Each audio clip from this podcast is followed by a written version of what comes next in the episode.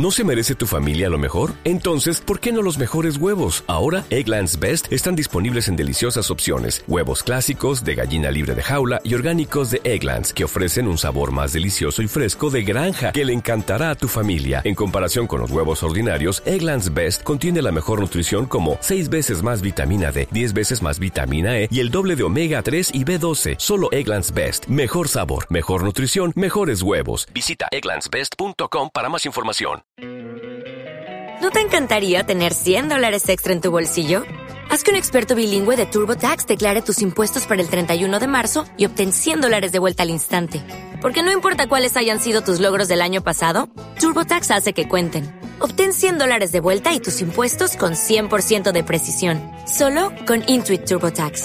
Debes declarar para el 31 de marzo. Crédito solo aplicable al costo de la presentación federal con TurboTax Full Service. Oferta sujeta a cambios o cancelación en cualquier momento.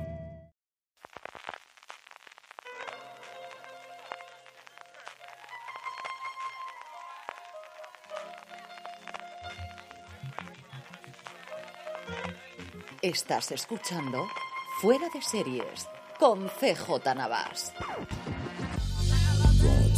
Pues no lo mismo que cuando estábamos hablando en Altea, pero es un verdadero placer ver allí en la sierra, en esa sierra que tanto me gusta a mí como la sierra madrileña, y yo aquí en mi despacho, pero bueno, saco a mis amigos aquí, que, aquellos que no estén viendo en vídeo pueden ver algunos de ellos, con Ángel Agudo, artista polifacético, que como yo siempre presento a Ángel. Ángel es escritor, mm, ha ejercido de periodista muchísimo tiempo, es guionista, es creador, y Ángel, ¿cómo llevas que lo que más se te conozco últimamente sea tu faceta de actor, tío? Así, veo, veo, que empiezas por todo lo alto, ¿eh? Pues desde luego que sí, o sea, de hecho, si miras mi Twitter ya lo he aceptado y ya he puesto en descripción, salí con una botella de anís en Luis Melia. he aceptado que, que, es mi legado para la posteridad, salir en Luis Melia. Vamos a hablar de Luis Meli, especialmente de, ese guion que va a ser el tercer episodio. Tuvimos la oportunidad en Series Nostrum de tener un avance, más, precisamente de ese episodio. Pero vamos a hablar un poquito de, cómo llegas tú a, ese momento que siempre decíamos antes de papá quiero ser artista. ¿Cuándo ves tú que realmente a ti te interesa eh, escribir o, más allá de eso, de acercarte al mundo audiovisual, Ángel? Uf, pues es muy complicado de desgranar ahora después de tantísimos años. Eh, todo viene, como a mucha gente de mi generación, por Star Wars, ¿no? O sea, yo de chaval era un loco absurdo de, Star Wars, me río de la gente que se pueda considerar friki ahora. O sea, friki era alquilar seis veces en beta, el Imperio contraataca, y llorar por tener una camiseta del halcón milenario cuando, porque una vez habías, te habías cruzado con un tipo en la Plaza Mayor que llevaba una, ¿sabes? Eh, todo, creo, es decir, la, pasión por contar historias y la afición nace de ahí, nace de Star Wars. Recuerdo además mucho el momento en el que empiezas a ver quiénes son los actores de Star Wars, empiezan a ver otras cosas que han hecho, entonces descubres que Mark Hamill sale en uno rojo de visión de choque, vas a ver uno rojo de visión de choque y dices, hey, me gusta este tipo, ¿quién es este tipo? Este tipo se llama Samuel Fuller y empiezas a ver las películas de Samuel Fuller, lo te pasa con Carrie Fisher, uh, vas un poco como hilando todo, ¿no? Bueno, recuerdo el momento en el que ves que el actor que hace de Darth Vader sale en la naranja mecánica y dices esto, ¿quién es Stanley Kubrick? Y entonces descubres la naranja mecánica, ¿no? A partir de ahí viene un poco todo y luego sí recuerdo que hubo como un segundo momento de, como de reconocimiento de me quiero dedicar a esto que fue ver los 400 golpes de Trifo. Esto queda muy pedante, pero es que es muy cierto que de vez en cuando los maestros franceses sirven para estas cosas también. sí, además yo creo que es una cosa que a mí me define muy bien, ¿eh? entre Star Wars y la Nouvelle Vague.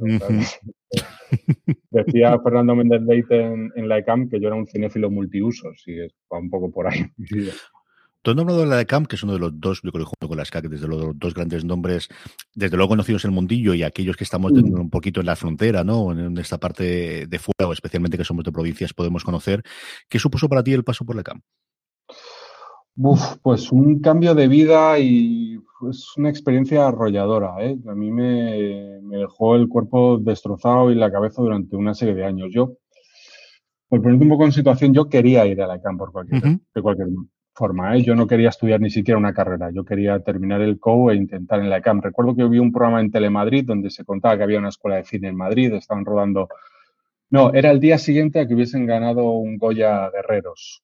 Ajá es una película que se hizo entre estudiantes de la ECAM y tal. Y entonces al día siguiente Telemadrid fue a hacer un reportaje allí, supongo que sería en Madrid Directo o algo así. Entonces ahí descubrí que existía algo llamado Escuela de Cine de, la Comunidad de Madrid. Y bueno, pues de estas cosas también un poco familiares, ¿no? De, bueno, pues estudiantes una carrera y después te dedicas a esto. Entonces, yo cuando, cuando entré en la ICAM llegaba con mucha ansia, era como, como haber llegado a, a Ítaca por, después de la, de la travesía, ¿no? Y bueno, pues fueron tres años de mi vida muy curiosos, tres años de mi vida que creo que no aproveché lo suficiente porque en esos años lo vives todo como un privilegio, es decir, estás como en un sitio extraño en el cual todo el mundo te da gorrazos y te da, lleva sitios y te presupone un talento que realmente no tienes, pero solo porque has conseguido el ingreso. Pero me llevo muy buenos recuerdos, muchísimos amigos, muchísima gente súper interesante que conocí. Y bueno, quizás no salimos en el mejor momento porque nos tocó, un, nos tocó vivir la crisis de lleno. Entonces hubo gente que se colocó muy rápido y gente que tardó mucho tiempo en recorrerse. Pero bueno, es un, toda, toda una experiencia y eso y conocer a, mucha gente de primera mano. Puedo decir que, que tuve clase con Rafael Azcona, que oye, ya solo por eso valió la pena los tres años. Y luego yo, creo que se crea ese, esa otra parte de la universidad, ¿no? Yo como profesor o que, al final yo creo mm. incluso también como alumnos tienes de la parte de la formación, que yo creo que en eso coincide contigo, que al final empiezas a valorar las cosas que te enseñaban mucho tiempo después o empiezas a acordarte de las cuatro cosas que te dicen algunos de los profesores y lo pones en práctica tiempo después. Pero esas relaciones que al final en todos los mundos, pero especialmente lo visual, yo creo que son absolutamente necesarias para levantar un proyecto en el que a pequeño que sea va a tener 40 o 50 personas siempre funcionando alrededor. Sí, claro, y sobre todo también lo que se crean estos sitios como una especie de redes, de que conoces gente y tal. Yo puedo contar una, anécdota muy curiosa que, nos une a ti y a mí de alguna forma, que es que yo en, primero, yo estudiaba guion. En primero las clases eran como comunes, bueno, o, sea, o, sea, teníamos como una parte común con las demás especialidades y, la parte de especialidad. Y yo en, hice mucha amistad con un chico de producción que se llamaba Miguel Larraya. Eh, bueno, Miguel eh, estaba muy harto, pero él no quería haber entrado en producción. creo que lo odiaba un poco. Miguel, si, alguna vez oyes esto y no lo odiabas, perdóname, pero mi sensación era que lo odiabas. Y entonces recuerdo que hablamos, hablamos durante el verano entre primero y segundo y me dijo, Miguel, no, yo ya no vuelvo a la ECAM, nos, nos volveremos a ver por ahí fuera, pero yo ya no vuelvo a la ECAM. Y dije, ah, qué guay, ¿por qué?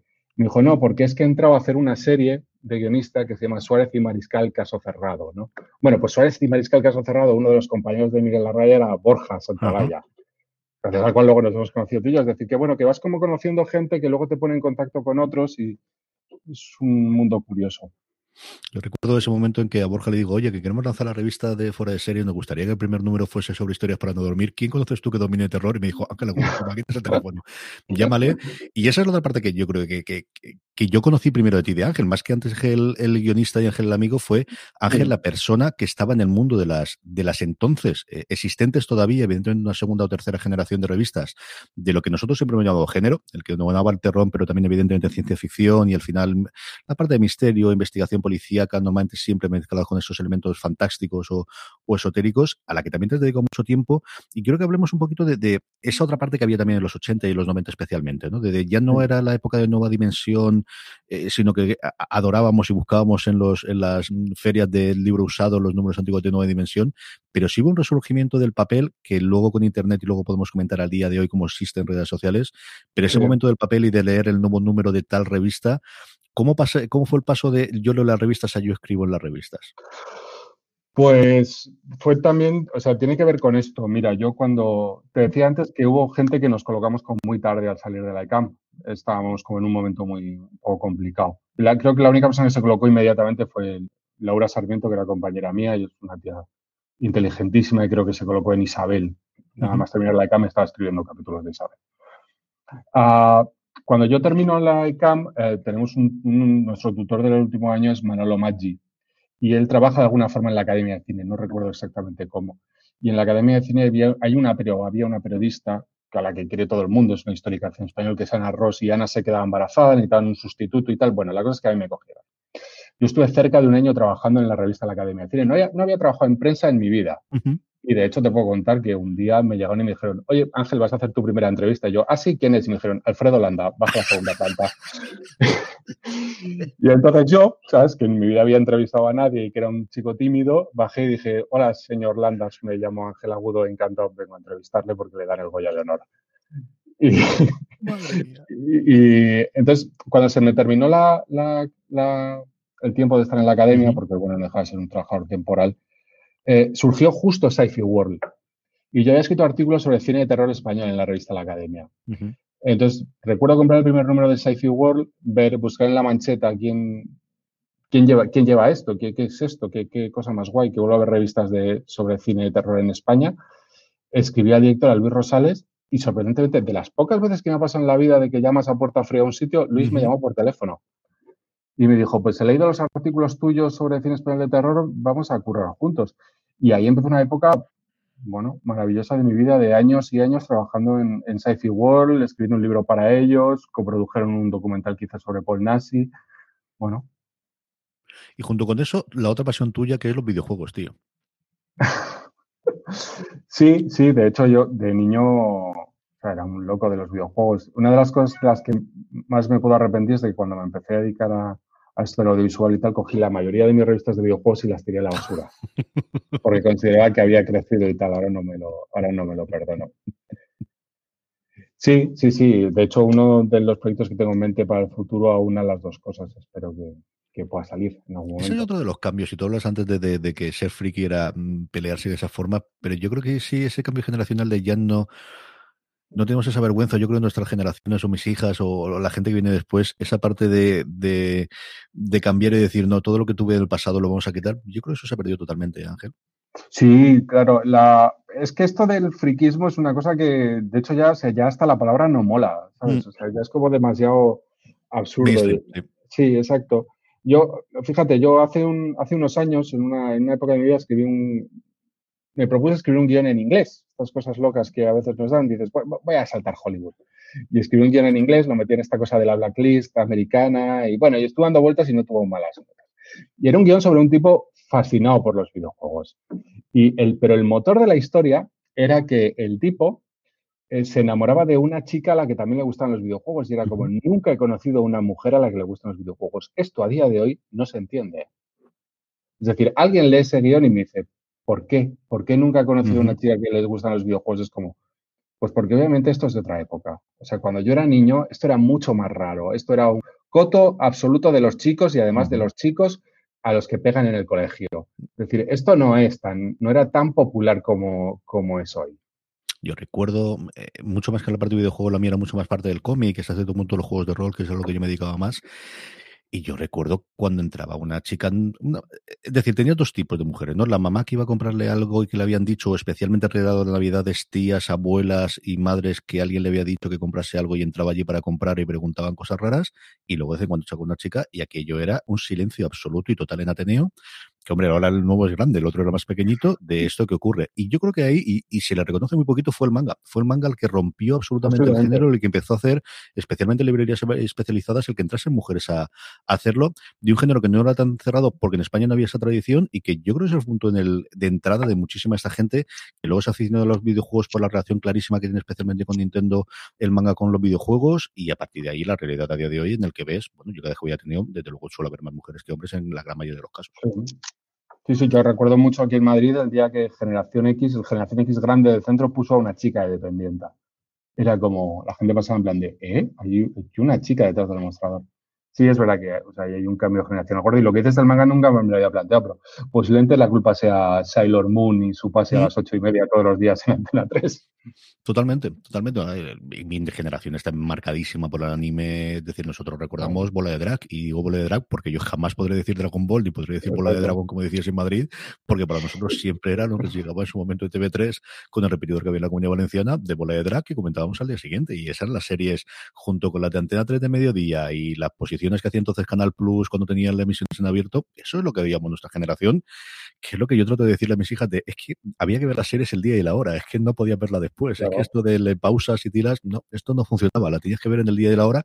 Pero por otro lado, Ángel, también tenías esa parte de que todos veíamos lo mismo, que yo creo que es otra de las cosas que, quitando fenómenos puntuales que se hacen, el, saber que al día siguiente cuando ibas a jugar al colegio o en el instituto ibas a comentar la serie porque todo el mundo estaba viendo eso, también es algo que se ha perdido, aunque luego tienes los nichos pequeños en redes sociales que es donde se mueve la cosa ahora. ¿no? Sí, o sea, probablemente el, primer Twitter que conocimos fue la cola del, de, para entrar al cole. Yo recuerdo conversaciones en la, cola, en la cola diciendo, ¿viste ayer el capítulo del coche fantástico? Entonces lo desgranabas, ¿no? La, el fake este de un ovni aterrizando en Moscú que hubo durante unos años, que Televisión Española se lo comió y lo emitió sobre como noticia, yo recuerdo eso al día siguiente en la cola del colegio hablando de que habían aterrizado extraterrestres en, en Moscú. Es decir, bueno, pues eso fue, ese fue nuestro primer Twitter. Sí, señor. Y en esa época, y yo creo que aquí podemos hacer un poquito de, transición y, hablar, era, yo desde luego cuando al final hablamos de, de, cosa que unía a todos era el 1, 2, 3, ¿no? Y recientemente tuvimos eh, el homenaje que hicimos en Series Nostrum a la figura de Chicho y vino Alejandro Ibáñez. Y luego, y yo quería hablar que tú hablas de esa entrevista con Alfredo Landa, pero eh, yo la entrevista más reciente que te he visto a ti es esa que hiciste Alejandro Ibáñez, que por otro lado es un, poquito complicado de, plantear, que a mí me encantó. ¿Cómo te sientes tú a día de hoy entrevistando a la gente o hablando a la gente de su obra, Ángel? Bien, es como, bueno, supongo que es como otra forma de contar historias y supongo que yo, o sea, ser guionista es una cosa que ha cambiado mucho con el paso de los, de los años, ¿no? O sea, cuando yo era chaval o cuando yo empecé en esto, eh, tú eras guionista porque no estabas en primera línea, o sea, tú no querías tener tu nombre figurando en las cosas, tenías menos don de gentes y tal, eso ha cambiado radicalmente, pero da igual. Entonces, eh, supongo que entrevistar a gente es un poco eso, es como, bueno, me coloco ahí encima contigo, pero yo me quedo en el background, yo solo intento dirigir un poco hacia dónde estás, pero tú, tú, eres, la, tú eres la estrella y esto va de hablar de ti. Esa parte que comentabas tú de guionista, yo creo que podemos empezar a comentar esta parte. ¿Cómo se sale de escribir normalmente largos o normalmente proyectos en los que sabes que tienen muchísimo tiempo de gestación, en el que vamos a hacer muchísimos cambios y muchísimos retoques, a entrar en esa máquina absolutamente imparable, esa locomotora que va hacia adelante, que es Amares para siempre? ¿Cómo, cómo funciona ese cambio? El, Fordismo de hablar de Amares para siempre. Es un, es un término que escribió Alberto Rey en, Fuera de Series y desde entonces se usa allí internamente a diario, ¿eh? el Fordismo. Eh, muy raro, pero muy raro. Es un proceso de reconversión extrañísimo. Las primeras veces, de hecho, ni siquiera te parece que estás, que estás escribiendo de verdad, porque es, yo lo llamo escribir en manada, ¿sabes? O sea, tú tienes que coger lo mejor de ti y diluirlo. Es eh, ponerte entre los engranajes, entre otros engranajes, amoldarte, estar atento a cosas a las que nunca habías estado atento, las cosas que a lo mejor que a ti te gustan de ti, de tu forma de trabajar, ni siquiera las puedes usar es, bueno, es eso, o sea, es entrar en una cadera de montaje, situarte en un sitio y sobre todo no, no, perder el ritmo y no entorpecer a la gente que viene detrás. Saber que cualquier error que tú cometas, el siguiente lo puede cometer, lo puede cometer y esto se va agrandando mucho. Es, bueno, tiene una parte de estrés, pero tiene una parte muy, muy bonita, ¿eh? que es el, me recuerda un poco a cómo debía ser el mundo antiguamente para los guionistas. Esta cosa de, de Mank, de que de repente se juntan todos y van pitcheando una idea y cada uno dice la frase siguiente, igual es lo más parecido que puede haber eso a, una diaria. Tú entras ahí de la mano de Borja. ¿Cómo fue la relación cuando Borja te propone, Ángel, vente a hacer Amares para siempre, tú que siempre has dominado el género romántico y el género diario? Pues curiosamente estaba aquí mismo, o sea, estaba, estaba en, en la sierra y me, y me, llamó un día por la mañana. Es, muy raro que Borja y yo hablemos por teléfono y menos por la mañana. Mm.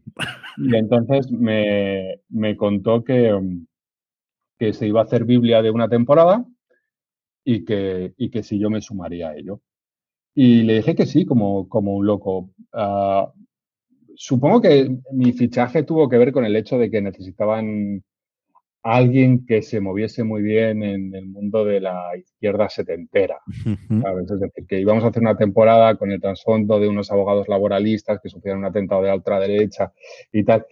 Y bueno, y es verdad que yo esas cosas como de socialista de vieja escuela y de chaqueta de pana las tenía y las tengo bastante controladas. Y entonces, bueno, creo que fue como mi gran, mi gran aportación en el momento. Y luego, lo que pasa es que yo entré para hacer, para hacer eso, ¿eh? para hacer Biblia y salirme.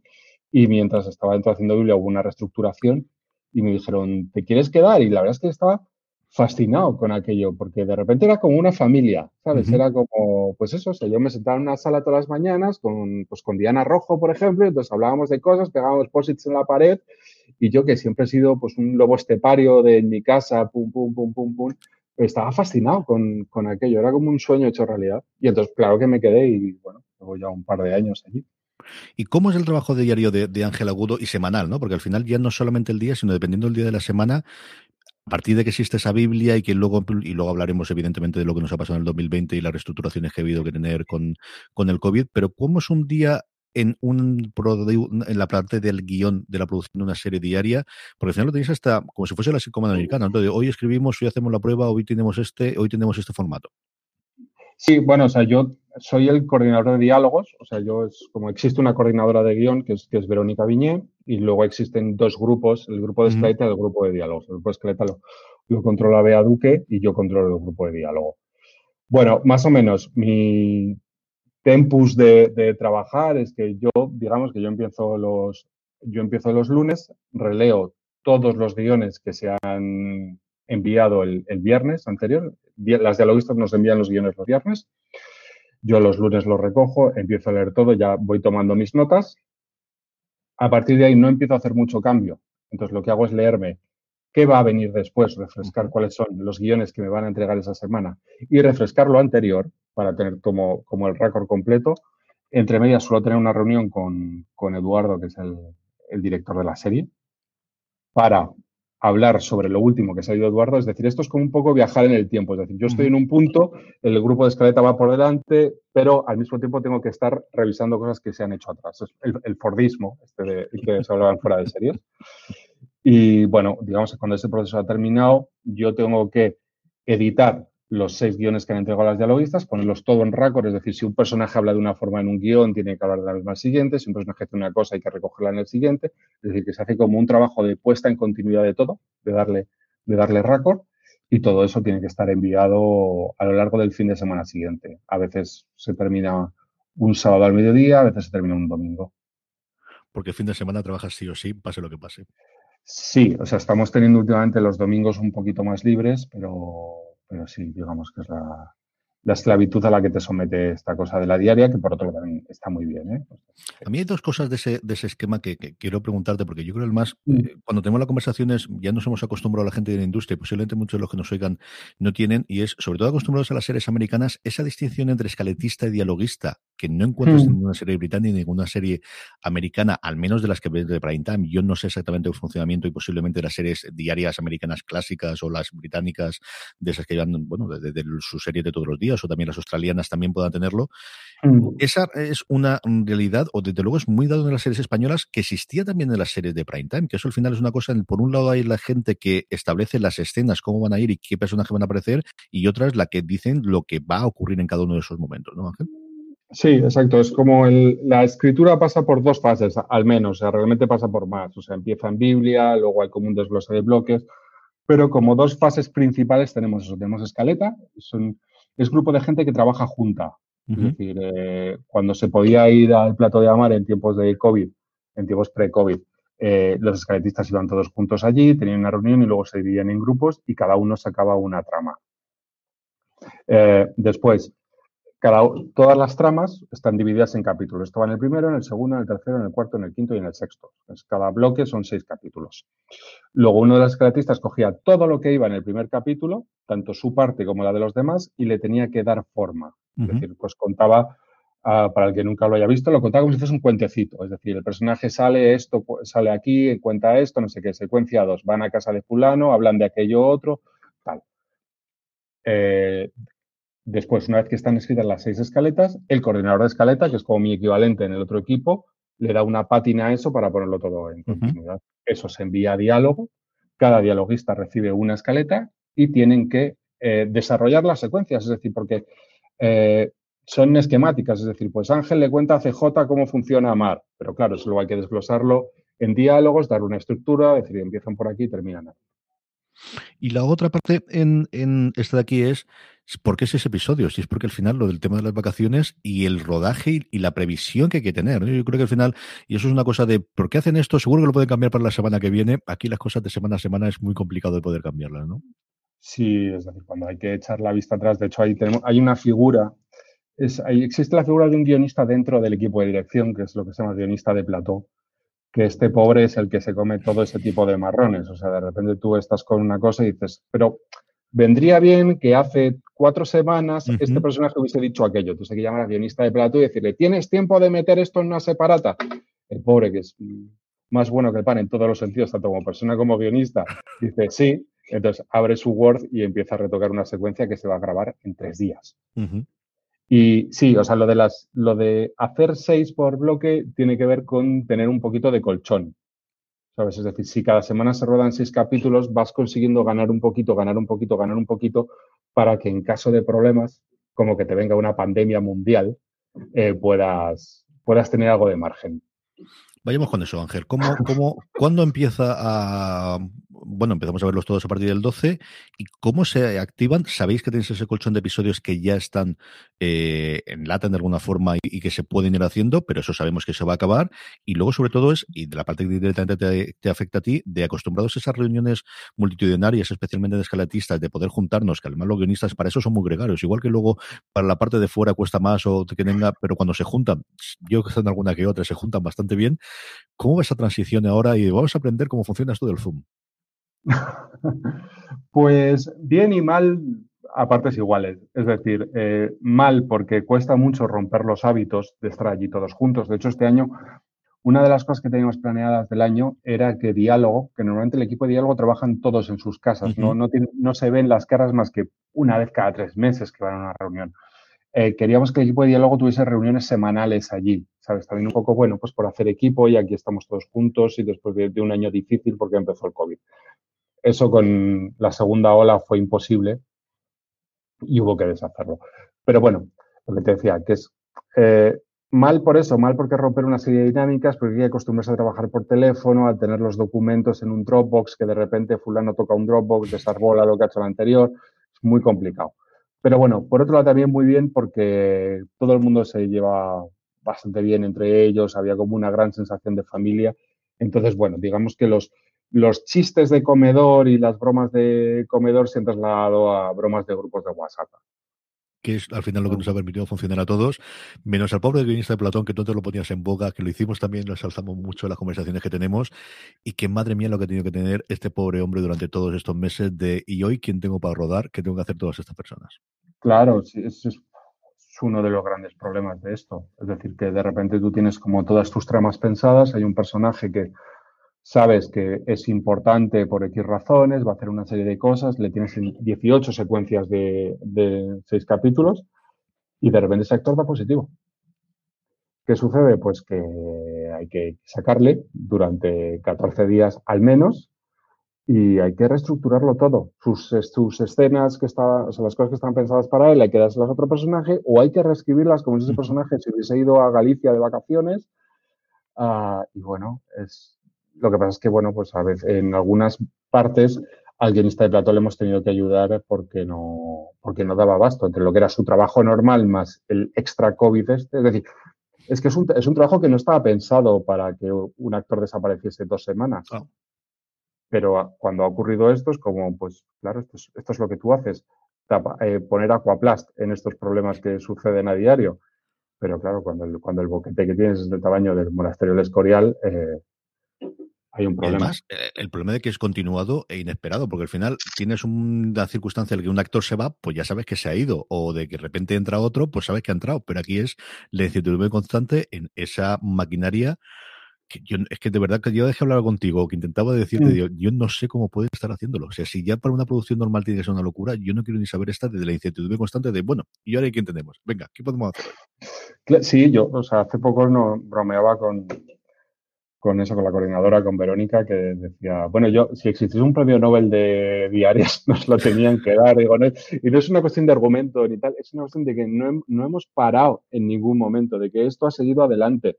Uh, no sé cómo, pero ostras, o sea, estamos ya, se, se, está preparando ahora el tercer cuatrimestre de la temporada y tal, y, uf, y no hemos parado maquinaria en ningún momento. Hemos solucionado todos los problemas y muy bien de audiencias y todo el mundo contento y, y ya está. Esto, bueno, pues cuando tengamos vacaciones nos dará el síndrome postraumático o algo así, pero, pero lo hemos superado.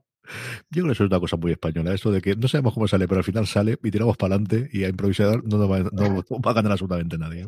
Sí, sí, sí, yo no sé, o sea, bueno, no sé cómo habrán solventado estas cosas de las diarias en otros países, pero aquí nosotros creo que creo que lo hemos hecho excelentemente bien.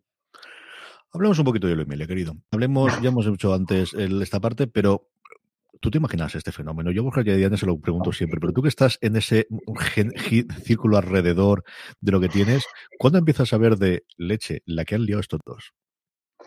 Pues, bueno, es que decir, a mí todavía me cuesta creerlo, ¿eh? O sea, las cosas que se han montado en torno a Luimelia me parece fabuloso y... Pero, mira, cuando yo entré en Amar a hacer esta Biblia de la que hablábamos y tanto, eh, ya, ya existía un fandom brutal en, Twitter con, con, Luisita y Amelia, ¿no? Y de hecho, siempre era como, ¿qué podemos hacer con Luisita y Amelia? ¿Qué no podemos hacer con ellas? O sea, uh, aunque seamos una diaria y vayamos a otro público, sí existía la cosa de mirar Twitter y decir, ostras, no, no, no montemos un incendio aquí, no, no, no hagamos nada raro. Y sí recuerdo que sobrevolaba de vez en cuando la idea de, habría que hacer una webserie con esto, ¿no? Es decir, pues si el público de esto está en Twitter, pues, uh, ¿por qué no? ¿Por qué no ir, ir, frontalmente hacia ellos? Esa idea está sobrevolando. Creo que luego fueron los propios de, de Antena los que, los que lo propusieron. Y bueno, Borja lo hizo, Borja había hecho la serie, la webserie aquella de, no me acuerdo cómo se llama, aquella de, en construcción. Eso es, que estaba, que estaba fabulosa. Entonces, bueno, aquello me parece que fue como una semilla de, como una semilla de esto. Pero bueno, aún así, yo a mí me, me parece fascinante. Yo cuando vi la segunda temporada entera, llamé a Borja y le dije, oye, que no es porque seas mi amigo, esta no es la típica llamada de colega, que es que me parece que está de la hostia que me parece que te ha salido del mapa, de verdad te lo digo. Y no sé, y no sé cómo transmitirte esto sin que por debajo exista lo de somos amigos, tú has trabajado aquí. Uh, no, no, no, de verdad. O sea, bueno, creo que es alucinante. Yo tuve una muy similar a esa, así que te comprendo perfectamente porque acabé de verla y dije, la madre que lo parió, pero cómo cada episodio puede hacerlo distinto. A mí me recordaba incluso de esa parte de decir, que tiene, a mí me recordaba Atlanta, que al final de te sientas a ver el episodio y sabes quiénes son los personajes, pero no sabes lo que te van a contar, te mm. van a sorprender en cada momento, han hecho lo que les ha salido a la gana y ya lo esperaba por la primera, pero a mí sobre todo me sorprendió la segunda porque ya sabían lo que tenían. O sea, yo al final la primera podría ser, y recuerdo el rodaje, y bueno, pues mm, sí, venga, tenemos el presupuesto y sabemos el fandom que hay, pero no sabemos lo que hay, y eh, bueno, vamos a tirar con todo, estas cosas que siempre dice de no te dejen en el cajón, que no sabes si te van a renovar nunca, y vamos a hacerlo todo. Pero especialmente la segunda temporada, en la que ya tienes esa presión de ya ha habido un éxito, no vamos a tocar mucho las cosas, yo creo que la libertad con la que tienen, y ahora hablaremos de la tercera, lo poquito que podemos hablar, pero sobre todo el, el proceso de, de guion y tu, de, de, de tu episodio, a mí es la segunda, es la que me fascina de cómo han podido hacer lo que han querido y a salir lo que les ha salido. Sí, es como un soplo de libertad. creo que se lo dije a Borja, que es como Gremlins 1 contra Gremlins 2. a mí me gusta más Gremlins 2. Gremlins 1 establece un universo, es muy guay, es como la película mítica, pero en la 2 es la cual Dante dice, hey, que puedo hacer lo que quiera, que, lo he petado. Y de repente ves a un artista en libertad saliéndose de los bordes del cuadro y eso es lo que creo que es la 2 y la 3 de Luis Medio. ¿Qué, ¿Qué, podemos esperar de lo poquito que te dejen contar? Que yo no, tengo un montón de compromiso aquí, pero ese tercer episodio que yo tengo muchas ganas de ver ahí, escrito por Ángel Agudo. De, del episodio de la tercera temporada. Sí, de la, de la vecina indiscreta. Bueno, pues como, como ha contado, es decir, lo bueno es que se ha contado bastante en la, en la nota de prensa. Es la Luisita y Amelia eh, fascinadas con que tienen unas vecinas y quieren averiguar quiénes son esas, esas vecinas. Entonces, bueno, pues también en los minutos que visteis en, en Altea, vemos como Amelia la sigue por un supermercado. Bueno, de eso va, de saber quiénes son esas señoras y por qué están juntas y, y si son pareja o no son pareja o qué son. ¿Y cuántas referencias sisters podemos empezar? Que esto yo sé que es marca de la casa. ¿Cuántas referencias? ¿Cuántas referencias a películas clásicas podemos encontrar ahí, Ángel? Eh, bueno, de primeras hay una que esto está entregado en bandeja a Borja, en plan de somos amigos, esto es lo que esto es mi lo que te doy a ti para que hagas lo que quieras y te acuerdes, si me muero mañana, te acuerdes de que yo fui el tipo que te dio esto, que es eh, un homenaje a Salvados por la Campana, que es la serie favorita de Borja. De hecho, en el hablamos del guionista de Plató, el Borja tuvo ese trabajo hace, uf, hace mil años. Todavía está lleno de cromos de Soldados por la Campana que Borja ponía cuando era un, un jovencísimo guionista de plató que llegaba allí. ¿vale? O sea, yo en la reunión con guionista de plató hay cromos de Zach Morris en un, en un lateral y eso lo puso Borja años antes. ¿Cómo se sienta uno a escribir un guion de esta forma? Yo creo que es la parte de guionista, ¿no? De que yo recuerdo, la primera vez que yo me recuerdo de ah, guionista es una persona que sabe escribir de cualquier cosa, es cuando empiezo a ver guionistas que hacían series médicas y de repente hacen un dramón brutal, ¿no? Esa parte que yo creo que, que al final, eh, del evitar el, el encasillamiento, el poder hacer otras cosas que tú muchas veces lo has tenido haciendo proyectos en paralelo, ¿cómo es el cambio de escribir la parte que te contamos previamente de, de Amar es para siempre a ese guion de 10 minutos para Luimelia a los otros proyectos que has ido desarrollando, Ángel? ¿Cuánto cuesta cambiar el chip? O al final realmente ya no es cambiar el chip, sino es un alivio de y ahora me puedo poner a esta otra cosa y de alguna forma la mente sigue funcionando, pero realmente puedo, eh, aunque sigo trabajando, sigo trabajando en otra cosa diferente. A ver, el principal problema para mí fue la duración. Es decir, yo había trabajado en cosas cortas, hice una serie para PlayZ que se llamaba El Punto Frío, no salió demasiado bien, perdón si alguien lo vio. y es decir, que ya entonces me había encontrado con ese problema, pero en Luimelia era todavía mucho más acuciante, que es, uh, solo tengo 10 minutos para contar esto. Y además tengo esta especie de capítulo que establece un universo, porque hay unos personajes que se presentan aquí que luego van a tener continuidad. Eso quiere decir que en el momento en que creo que he conseguido establecer algo, ya me he comido toda la duración. Uh, y eso fue un problema y fue darle muchas vueltas a cómo hacerlo. Al final decides esto empieza en media res, vamos para adelante, luego ya rebobinaremos hacia atrás y tiramos. Gracias un poco a la estructura tan fresca que tiene Luimelia que te permite hacer, hacer, cosas muy golfas. Lo bueno de los personajes es que ya me los conocía mucho de, de Amares para siempre y solo tenían un poquito la, como la actualización 2020, pero los, los personajes partía ya de quienes eran y tenía un poquito de callo con ellos. Sin eso, saltar a la torera, hacer de repente dos chicas jóvenes con diálogos un poquito de ping-pong, frescas y tal, hubiese sido todavía mucho más difícil de lo que fue. Tienes has comentado tú la parte de guionista y la parte de, del eh, cómo ha cambiado ya no solamente la figura, sino la exposición pública. Yo creo que también todas las cosas que tienen es, y yo ahí siempre pongo desde luego que Olivares es de alguna forma el que coge ese nombre de showrunner que veníamos los últimos 10 años americanos y mm. salir eso es una tendencia que es totalmente irreversible ya, Ángel, de que mm, para ser guionista o para ser guionista tienes que darte a conocer, si no al nivel de, luego de los actores, sino al nivel que posiblemente hayan tenido los, directores o incluso alguno de los productores dentro de España. Sí, es decir, totalmente. Creo que eso es irreversible y que además es por donde va el mundo. Es decir, ahora los, los chavales de 14, 15 años se abren una cuenta en una red social y a lo que más están pendientes es hacerse fotos y tal. Yo eh, vivo en, viví toda mi vida en, en, Carabanchel Bajo. Para visitar a mis padres paso por una especie de puente muy moderno que construyó Alberto Ruiz Gallardón hace un montón de años, que es como un puente metálico que sale en mogollón de series y tal. Eh, queda muy bien en los vídeos. Lo que yo con esto es que cada vez que veo a mis padres y cruzo el puente hay cerca de 10 chavales haciéndose selfies y sesiones de fotos. Uh, para mí hay una distancia generacional ahí que no entiendo. Y cuando yo me dediqué a esto, yo me dedicaba a esto porque soy un tipo tímido, soy un tipo súper callado. De hecho, por eso salgo en, en Luimelia con una botella de anís callado y poniendo cara de que no tengo corazón. Porque eh, eso es como una parodia de lo que yo soy realmente. Soy un tipo que se calla y que escribe y que le hablas y dice muchas gracias y sigue para adelante. Uh, a mí esto me pilla un poco a contrapelo, como supongo que le ha pillado mucha gente. Mm. Bueno, pues de repente el mundo ha girado y ya todo el mundo, hasta una figura tan gris como un, como un guionista, tiene una exposición mediática. Entonces, bueno, pues sí, creo que es irreversible y creo que es hacia donde va el mundo, hacia el hecho de que cualquiera está situado en primera línea de fuego aunque no quiera. Y si ahí es donde va la figura del, o donde va el mundo en la parte de, del guionista, ¿dónde va el mundo en materia audiovisual? Estamos viendo el final, desde luego, de las salas de cine, también del formato largo de película. Tú hablabas antes de Mank, que yo mira que veo pocas películas al año, pero esa la he visto y me ha encantado.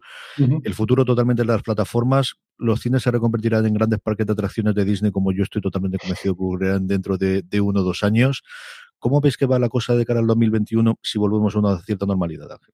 Sí, bueno, yo creo que estamos como en la época pre-tiburón. Es decir, justo antes de tiburón las salas de cine habían caído, eh, Hollywood era una cosa un poco gris, que a lo que más se había dedicado era como hacer películas muy, muy adultas, muy de eh, Alan J. Pakula y este tipo de cosas, ¿no? Muy, muy, muy, como muy centradas en la política y habían perdido eh, la parte de barraca de feria que siempre tuvo el cine y eso se recupera con Tiburón, Indiana Jones, Star Wars, etc.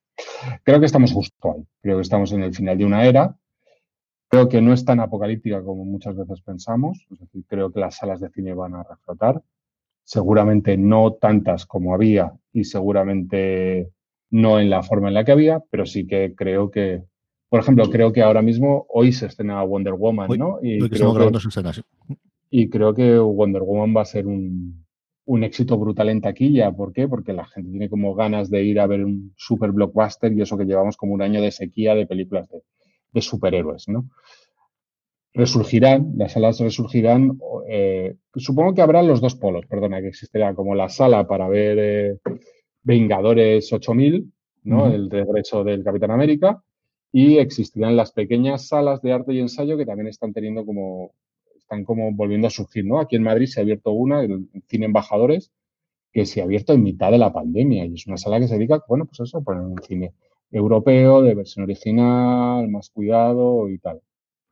Yo eso lo comparo muchísimo con las librerías, y especialmente en Madrid, más que en, provincias, ¿no? Pero al final tenemos una casa del libro, una FNAC, un corte inglés o un eh, eh, la central, y luego lo que tenemos es una proliferación, especialmente cuando yo paseo o cuando paseaba y, por, choque por Malasaña, de pequeñas librerías muy especializadas que más allá de la compra puntual que tenga de alguien que va a comprar el último bestseller, lo que tiene son clientes habituales, lo que tienen son suscriptores, y en eso yo creo que no se va a diferenciar tanto del streaming. Yo creo que ese, sobre todo, el segundo género o ese segundo tipo de sala que tú comentas vivirá de tener mil, mil quinientas personas de suscriptores habituales que vayan una o dos veces a la semana a ver ese tipo de, películas que solo pueden ver ahí en el que tengan un consumo, pues posiblemente de alcohol, posiblemente de otro tipo de alimentación, posiblemente una cosa de lujo, de gente que al final quiere la vivencia del cine, sea comunal o sea porque salen de casa o sea por la razón que sea y que la tengan, que está dispuesto a gastarse ya no los 10 euros de la entrada, sino 30, 40 o 50 años de euros, porque tiene la sensación y tiene la experiencia, que tú lo sabes que conoces en Estados Unidos, que existe con Draft House, existe con otros que son tremendamente rentables,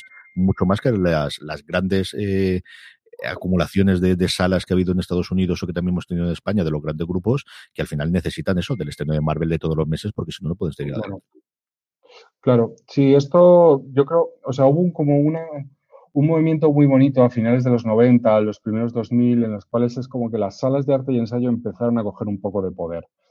Yo iba muchísimo a, a Filmoteca Española cuando era un chaval el ambiente de Filmoteca no tenía nada que ver con lo que fue años después, me refiero. Yo todavía vivía esa época como de los viejos dinosaurios que iban con el caramelito de menta, abrían el caramelito de menta dentro de la sala y entonces 40 personas le, gritaban que dejase de hacer ruido y las películas se veían con un poquito de reclinatorio. Ah. Ah, no muchos años después, eh, de repente Filmoteca programaba un ciclo de Jim Jarmus y de repente era como que Malasaña estaba en la cola de la Filmoteca. Es decir, yo he vivido esa cierta transición.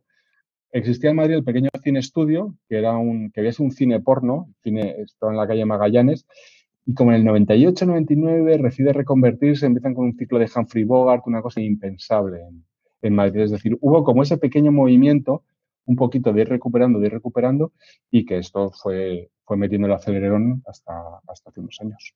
Y saltando de un extremo al otro, ¿cómo ves el mundo de de las series, yo creo que hay tres grandes, ¿no? Los, por un lado, las plataformas que cada día invierten más, por otro lado, las cadenas tradicionales. Aquí tenemos dos grupos más radio y televisión española con la que tú has colaborado, como comentabas antes, Compliceta, que yo creo que siguen sin saber que es de mayor. Parece que se vuelve a desatascar el tema de, de la directora general y que no tendremos interina el año que viene, pero como todo en política en España, veremos cómo ocurre.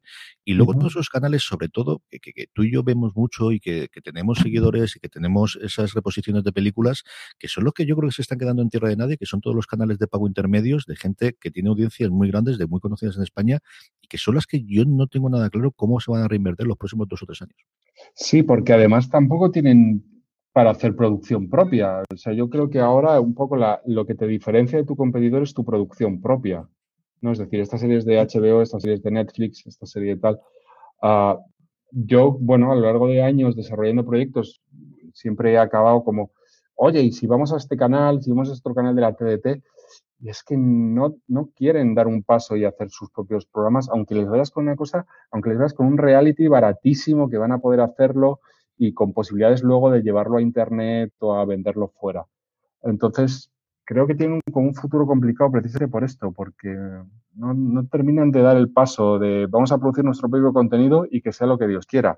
Puedes vivir de comprar programas de la casa de empeños, pero puedes vivir ahora, no vas a poder vivir de eso dentro de mucho tiempo. Y sobre todo porque al final es que todo esto forma parte, con muy poquitas excepciones, de grandes conglomerados que estamos viendo que todo el dinero lo está metiendo en streaming. Y, por ejemplo, es HBO Max y Disney en las últimas dos semanas de el futuro al menos los próximos tres o cinco años que con nosotros hacemos las, las programaciones, señores y señores, es el streaming, es el que tenemos una persona que nos paga de 6 a 12 dólares todos los meses y que esto entra en caja, mm, haya sol, haya lluvia o, o tengamos encerrados en pandemia. Sí, o sea, a mí yo te confieso que yo todavía no, hay como una parte de mí que no todavía no entiende cómo a base de juntar el dinero de tan poca gente, o sea, de tanta gente, o sea, tan poco dinero, perdona, consigues hacer tantas cosas, pero, pero esto es como un problema mío con las matemáticas, repetí el con matemáticas, entonces esto es como una, una tara que tengo. Pero sí, claro, el mundo es ese ahora mismo, es producir cosas para tus, para tus suscriptores y está todo el mundo en esa línea. Ojo, puede ser muy interesante que alguien se salga de esa línea y haga otras Mm. cosas, pero en ese caso eres filming, Eh. que está muy bien. O sea, filming sobrevive gracias a que son unos outsiders.